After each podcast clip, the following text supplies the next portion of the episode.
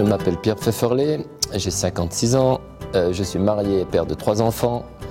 Euh, je vis à Belmont et passe bien du temps entre l'université et l'école polytechnique fédérale et la montagne pour le ski vu que c'est ma passion et une partie de mon travail. J'ai une formation euh, avec un master en sciences du sport, une spécialisation dans le domaine du ski où je suis professeur de ski avec brevet fédéral et expert.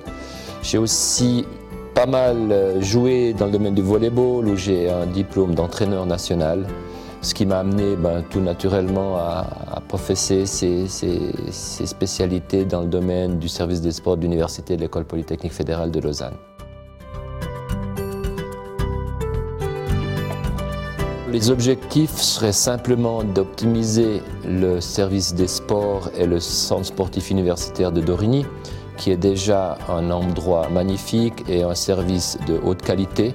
Je crois qu'on a un outil sous la main fantastique et mon but dans les huit prochaines années effectivement de pouvoir l'exploiter au mieux et de rendre un service à la communauté universitaire impeccable. Je pense qu'un des objectifs à terme est aussi celui de développer la partie extérieure du centre sportif, c'est-à-dire tous les, terrains euh, de jeu extérieurs qui doivent pouvoir répondre aussi à cette attente.